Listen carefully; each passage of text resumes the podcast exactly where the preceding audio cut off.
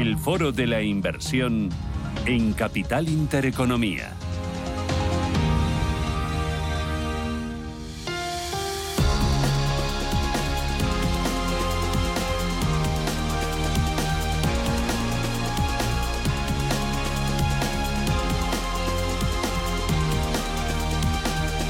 En este foro de inversión hoy hablamos de inversiones temáticas y vamos a poner el foco en la salud. Lo hacemos con Lorenzo Coletti. Lorenzo, ¿qué tal? Muy buenos días.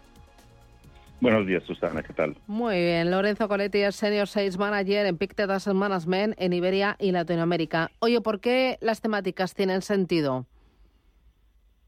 Bueno, las temáticas en general tienen sentido porque se apoyan por uh, las megatendencias, que son estos profundos cambios a nivel social, a nivel económico, medioambiental o en el campo de la salud, eh, que empujan algunas industrias dentro del mundo de las compañías cotizadas. ¿no? Entonces, es importante las temáticas detectar aquellas, aquellas compañías que se puedan beneficiar de estas megatendencias. Esto es lo que hacemos nosotros cuando invertimos en temáticas. Entre las temáticas que íbamos a poner en un primer plano está la temática de la salud y de la industria financiera. ¿Por qué tiene sentido de la industria farmacéutica? ¿Por qué tiene sentido salud y farmacia en este momento del ciclo económico? Bueno, nosotros para este año 2024 um, y quizás también para el año 2025 estimamos un, un, decrecimiento, digamos, un crecimiento económico anémico mucho más bajo de lo que vimos el año pasado, eh, sobre todo en Estados Unidos, que es el motor, ha sido la, en, en 2023. Eh, y esto hace que nuestro posicionamiento favorezca aquellos sectores un poquito más defensivos y que puedan resistir más cuando el ciclo económico es menos fuerte. Uno de estos sectores es sin duda el sector de la salud, sector de farma, eh, que se puede ver beneficiado en este entorno, donde también veremos en otros sectores sufriendo en cuanto a los beneficios. ¿no? Hemos visto un año muy bueno en beneficios, por lo menos ha resistido muy bien en 2023. Hay una estima, estimación de beneficios altos en 2024 para muchos sectores. Nosotros creemos que algunos sufrirán, en cambio los más defensivos, como puede la salud, pueden eh, resistir más que otros. Y esto creemos que es positivo para este tipo de compañías. Y resistir más que otros porque en este entorno de encarecimiento de la financiación, alta inflación y menor actividad económica, la salud sigue siendo una prioridad para gobiernos y también para personas, para los particulares. Sí, y, de hecho te doy dos números, eh, Susana, y creo que son interesantes. Si miramos a Estados Unidos, el gasto sanitario en cuanto a porcentaje sobre el PIB ha aumentado del 5 al 20% en los últimos 60 años. Eh, eso es un número muy grande, o sea, es cuatro veces más alto. Y esto es debido principalmente a, eh, a, a, a, otros estilos de vida, a un estilo de vida que quizás haya impactado desde un punto de vista negativo nuestra, nuestra salud y por eso tenemos que recurrir, hemos tenido que recurrir más a, a, fármacos y a asistencia sanitaria. Tenemos también otra lacra que es la obesidad.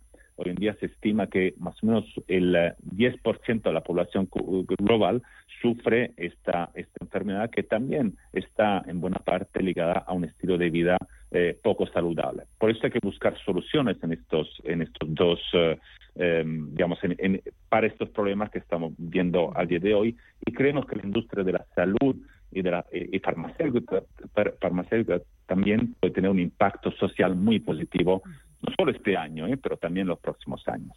Y dentro del segmento de la salud, eh, ¿hay subsectores que puedan tener más potencial? Porque entiendo que el abanico es tremendamente amplio, eh, desde farmacia hasta biotecnología, hasta temas eh, terapéuticos, de prevención. O sea, puedes encontrar todo tipo de, de segmentos o subsectores.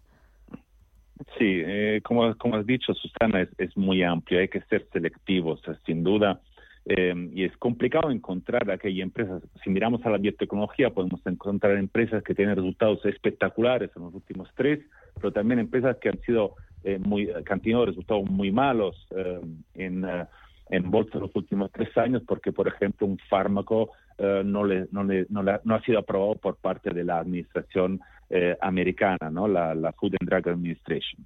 Entonces, ¿qué podemos encontrar? Podemos encontrar oportunidades, creemos nosotros, en proveedores de asistencia médica, eh, en, eh, a nivel global, sobre todo gracias o bueno o debido al envejecimiento de la población que necesitamos mucha más asistencia médica. Tenemos también oportunidades en la atención primaria.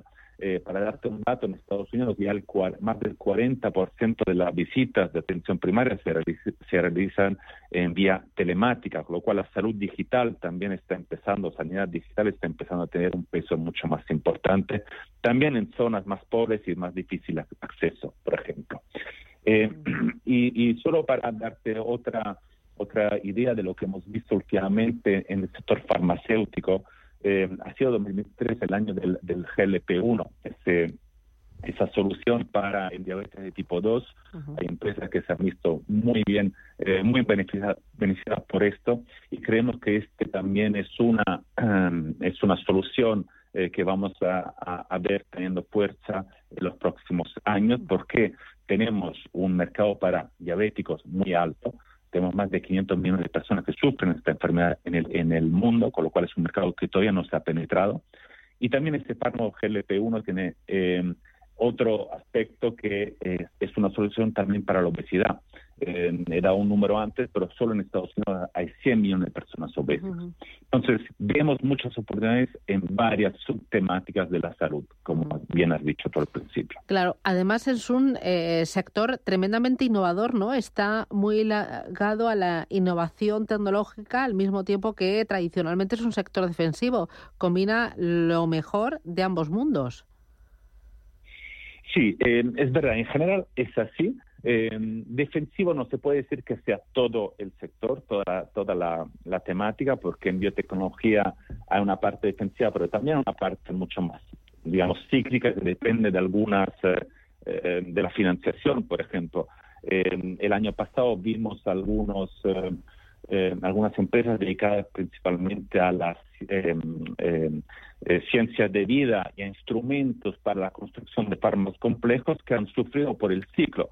Y me refiero aquí a mm, la ralentización en China. China el año pasado no ha sido lo que se esperaba, no ha crecido como se esperaba y creemos que este año tampoco lo va a hacer porque también hemos visto cómo la financiación en biotecnología ha bajado el año pasado y han sufrido este tipo de empresas por eso. Y también había un exceso de inventario, ¿no?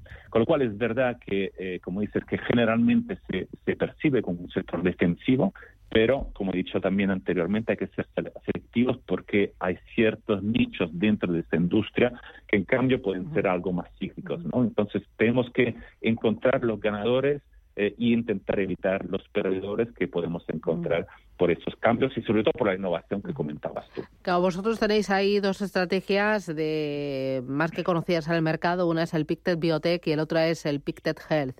Eh, ¿Cuántos años tienen? ¿Desde cuándo, cuándo lanzasteis estas estrategias y en qué se diferencian? Mm, sí, mira, el, biotech lo lanzamos en el año 95, o sea que va a cumplir dentro del año que viene 30 años de historia. Eh, lo lanzamos como, eh, como em, fondo, como estrategia eh, que pudiese tener un impacto positivo inventando en, empresas con posibles curas o gestión de enfermedades raras o difíciles de tratar, con lo cual un nicho muy específico de la industria farmacéutica. Y el Pictet Health lo lanzamos en el año 2004. En realidad empezó como fármaco que, se, que perdón, como fondo que compraba empresas de fármacos genéricos. Lo hemos reposicionado 10 años después, en 2014, y hoy eh, invierte en empresas que se dedican a la prevención, a la detección, a la preservación y al tratamiento de la salud, básicamente. Lo cual hay un, hay un, abanico bastante amplio de empresas y para darte otro ejemplo, invertimos en empresas que se dedican a em, estilo de vida saludable, con lo cual empresas, por ejemplo, de, em, eh, que, de compañías de eh, zapatillas de deportes, de tracker de nuestra actividad física, como puede ser un Garmin, o incluso de eh, ropa deportiva. Porque esto es algo necesario, es complementario a, la, a, a, a las medicinas, a toda la parte farmacéutica, a toda la parte de los tratamientos, pero también tenemos que tener un estilo de vida saludable y creemos que estas empresas se pueden ver beneficiadas. Y mm. esto está dentro del Pictet Health. Ya, tenemos el Pictet Health y el Pictet Biotech. A mí si me haces elegir, Lorenzo, me rompes el corazón. Eh, ¿Son complementarias estas dos estrategias? Son complementarios. Si me preguntas a mí, yo diría que el Pictet Biotech es algo un poquito, es, es más volátil, como podemos ver en, esto, en estos años.